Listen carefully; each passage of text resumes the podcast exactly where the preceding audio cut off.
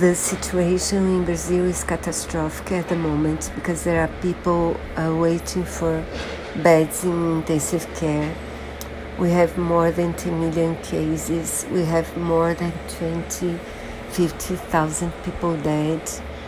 We have only four doses of vaccine given for every 100 patients, people. And so I had uh, a friend of mine uh, lost her brother in law a few days ago.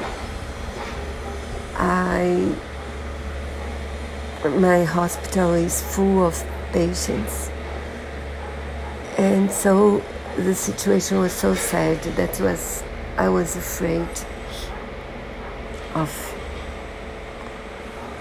I didn't want to talk about it but there are some good news as well uh, in the US the pre- president said that there will be vaccines for all the Americans uh, the situation there and in the UK and Israel uh, uh, countries that um, are giving are be giving vaccines fast. They are seeing their numbers um, falling, and um, in my country, uh, mayors and governors seem are also buying vaccines.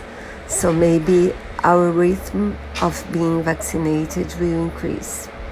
I forgot to, to mention the new types of the virus, so let's hope and pray and please be careful.